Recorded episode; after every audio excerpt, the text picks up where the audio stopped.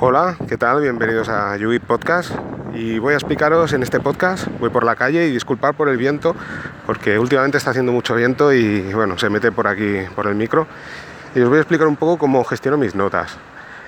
Eh, deciros antes de nada que bueno, esto voy a poner una estructura de lo que os voy a explicar en, el blog del podcast y, en la descripción del podcast, o sea, que, para que sea un poco más simple, porque claro, explicándolo así por audio pues es un poco complejo, pero bueno, un poco más que nada quiero que os quedéis con el concepto de cómo, cómo lo hago.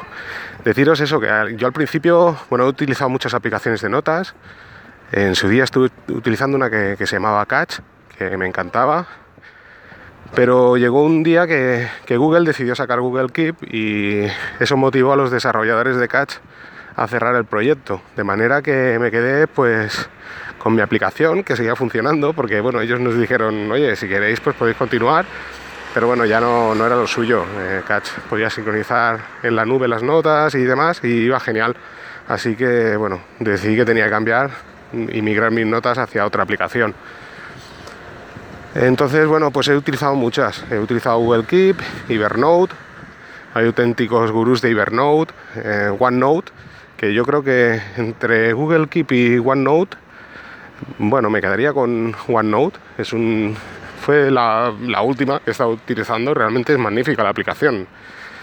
Pero bueno, al final lo que buscaba era un poco más de sencillez y de potencia a la hora de buscar las notas, porque claro, eh, hay que tener en cuenta varias cosas. La primera de ellas es que, claro, el hecho de tener las notas en la nube, por ejemplo, está genial, pero ya necesitas de, tarifa de datos. Que bueno, en principio no tengo problema, tengo mi tarifa de datos, pero bueno, quería tenerlas yo las notas, ¿no? O sea, no, no me gusta el hecho de tenerlas en la nube y quiero tenerlas yo en mi posesión. Y claro, eso también implica el tener unos, bueno, unos servidores ajenos al tuyo, ¿no? Sé que está también el de Synology, de Synology. En su día también cuando usé Synology, pues bueno, lo probé y también está bastante bien. Es como una especie de Evernote. Pero bueno, yo quería tener yo las notas y bueno, tener algo que fuera súper potente y simplificado. Porque en realidad también, ahora la verdad, empiezas a tomar notas, notas, notas, notas. Y bueno, ¿cuántas notas recuperas de las que has escrito? pues aproximadamente, yo que sé, un 3%. El resto pues quedan ahí en el olvido y nunca más las vuelves a ver. Y empiezas a almacenar notas, notas, notas y bueno, no las utilizas. Pero bueno, que, es aquello que dices, ostras, necesito tener esas notas, por si algún día las necesito, ¿no? Así que bueno, al final decidí pues, eh, pensando y dándole vueltas, pues dije, mira, voy a intentar hacer las notas en formato TXT, en texto plano. Y bueno, pues empecé a tomar mis notas y la verdad que estaba genial. O sea, me, descargué una aplicación de, texto para Android, estas sencillitas, que ocupaban muy poco espacio. Además estaba súper contento porque tenía un segundo móvil que era un, Samsung Galaxy Young de estos asquerosillos. Y dije, ostras, esto está genial. O sea, puedo tener mis notas sin ocupar espacio en mi teléfono. Esto, bueno, es una pasada, ¿no? Pero bueno, empecé, pues eso, creando una nota de TXT por cada tema. Me creé una carpeta por categorías. Por ejemplo, yo que sé, la categoría eh, servidores, la categoría Linux, ¿no? Y dentro iba metiendo, pues, sobre lo que encontraba, pues iba metiendo las notas ahí dentro. Y bueno, mm, bastante bien, iba muy bien, la verdad. Así que luego, pues, decidí que mis notas tenían que estar sincronizadas.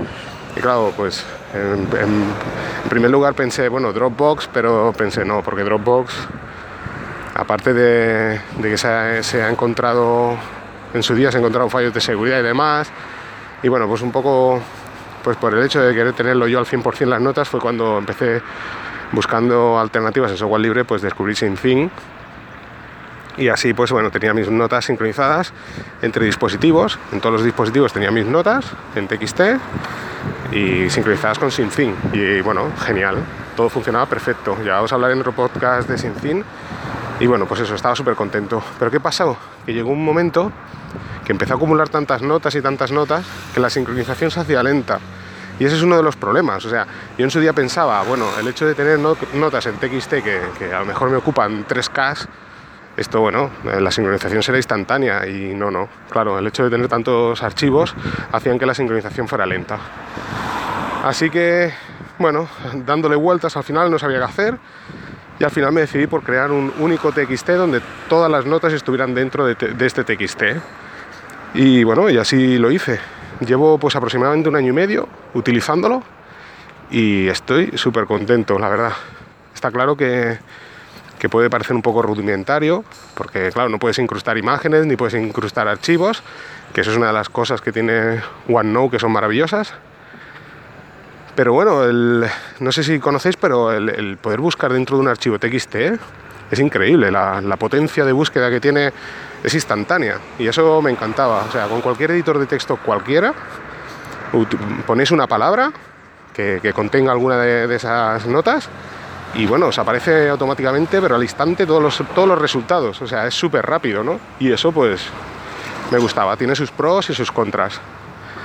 Así que bueno, el problema no es solo recopilar notas, porque tú vas recopilando notas y bueno, vas metiendo. El problema es que, como os he dicho, al final de esas notas recuperáis bien pocas, pero además no recordáis ya las notas que habéis recopilado. Y claro, cuando empiezas a meter en un TXT notas a, tope, llega un momento que tienes una cantidad de información ahí metida que no te acuerdas de, de qué notas habías recopilado en su día. Si realmente te pusieras y, dijeras, bueno, voy a ponerme a leer a ver un poco lo que tengo aquí metido, ah, o sea, encontrarías notas súper buenas, pero claro, no, no sabes realmente que están allí. Así que el método de, que se me ocurrió para poder recuperarlas y saber más o menos el contenido de las notas que, tenía metidas ahí fue el etiquetarlas. Y para etiquetarlas pues usé, como hacen muchas aplicaciones, utilizar un tag. En este caso pues utilicé la almohadilla. Así que para, para poder cada, cada temática, por así decirlo, de esa nota, le ponía una almohadilla, ¿de acuerdo? O sea, si por ejemplo utilizaba una, recopilaba una, una nota de servidor, pues utilizaba el tag servidor, almohadilla servidor. Eh, estuve buscando caracteres así que, que se pudieran adaptar bien para la hora de, poder leer y bueno, utilicé el almohadilla, la contrabarra esta recta, ya os digo, en la descripción lo tenéis, y seguido de, o sea, almohadilla servidor, contrabarra y el, el, título de esa nota. Por ejemplo, almohadilla servidor, contrabarra, cómo instalar Nextcloud en Ubuntu, por ejemplo. Esto sería una nota. Y bueno, pues así. a la hora de introducir las notas, da igual el orden, no necesariamente tenéis que agruparlas por, categoría, sino tal cual como os va llegando, porque luego la búsqueda es muy sencilla y lo encontraréis al momento, o sea, no, eso no es problema. Por muy grande que sea ese TXT, la búsqueda es instantánea. Lo que sí que es importante es que tenéis que crear un índice, eso es lo más importante, porque llega un momento que quizás esa, esa nota que os acabo de comentar, por ejemplo, pues la, la etiquetáis como, como servidor pero probablemente encontréis una parecida y la etiquetéis como Linux, por ejemplo, ¿no? Que bueno, que también podría ser, ¿no? Porque tienen cosas en común, pero quizás podrías utilizar otro tipo de tag parecido en vez de servidores, no sé, servidores en Linux, vamos a suponer, ¿no? Y claro, no te acuerdas que tú ya etiquetaste notas con la categoría servidores. Y así de esta manera, siempre al entrar lo primero que ves es tu índice y sabes pues eso, las categorías que, hay, que al final pues acaban siendo, pues, hombre, dependiendo las notas que toméis, pero bueno, pueden ser, yo que sé, 10, 15, y así las podéis agrupar todas en una misma categoría, intentando, pues eso, limitar el número de categorías. Y esa es, la metodología. Os pondré un índice, os pondré unas cuantas notas y, bueno, ya veréis que es muy sencillo. Y después otra cosa, a la hora de, de poder buscar las notas, hay un método, tanto en Linux como, como en Windows y imagino que en Mac también, que es el utilizar, hay una, bueno, una instrucción que se puede usar en la terminal que, se llama grep. Y con esto podéis buscar, que os busquen un TXT solo el, la, que solo os previsualice la línea donde contenga una palabra en concreto que busquéis. En este caso, pues utilizaríamos el tag. ¿De acuerdo? Entonces pondríamos, eh, mediante el grep, diríamos, oye, previsualízame todas las líneas que contengan el, el, tag Linux y nos saldrían todas las notas de Linux que tenemos. Así que está genial. Es como, como si fuera una aplicación de notas, por así decirlo, pero siempre en un TXT, que tiene la, la ventaja de que se, se, sincroniza instantáneamente, como os digo, porque es un archivito de 150, 200K, con una cantidad de información increíble y que bueno, que, os busca pues eso, instantáneamente todo el contenido. Os explicaré en, en, el siguiente podcast cómo buscar mediante el grep. Y así pues que sepáis un poco cómo, cómo lo hago y qué aplicaciones son en concreto y cómo, cómo se busca. Eh, me meteré más en este tema y así os lo explicaré. Yo utilizo una en Android, de hecho si utilizáis la palabra, buscáis la, la palabra grep en, en Google Play, pues os aparecerá. Y bueno, hay una aplicación también para Windows, esto lo digo para impacientes, que se llama WinGrep y que son gratuitas y funcionan perfectamente. Y bueno, os hace esta función. Pues bueno, sin más, eh, yo creo que, lo he comentado todo. Sobre todo también eso, como siempre os digo, pegarle la probadita, intentar probar. Eh, ahora últimamente, antes de acabar, sí que estoy empezando a enlazar. He creado una carpeta que se llama imágenes.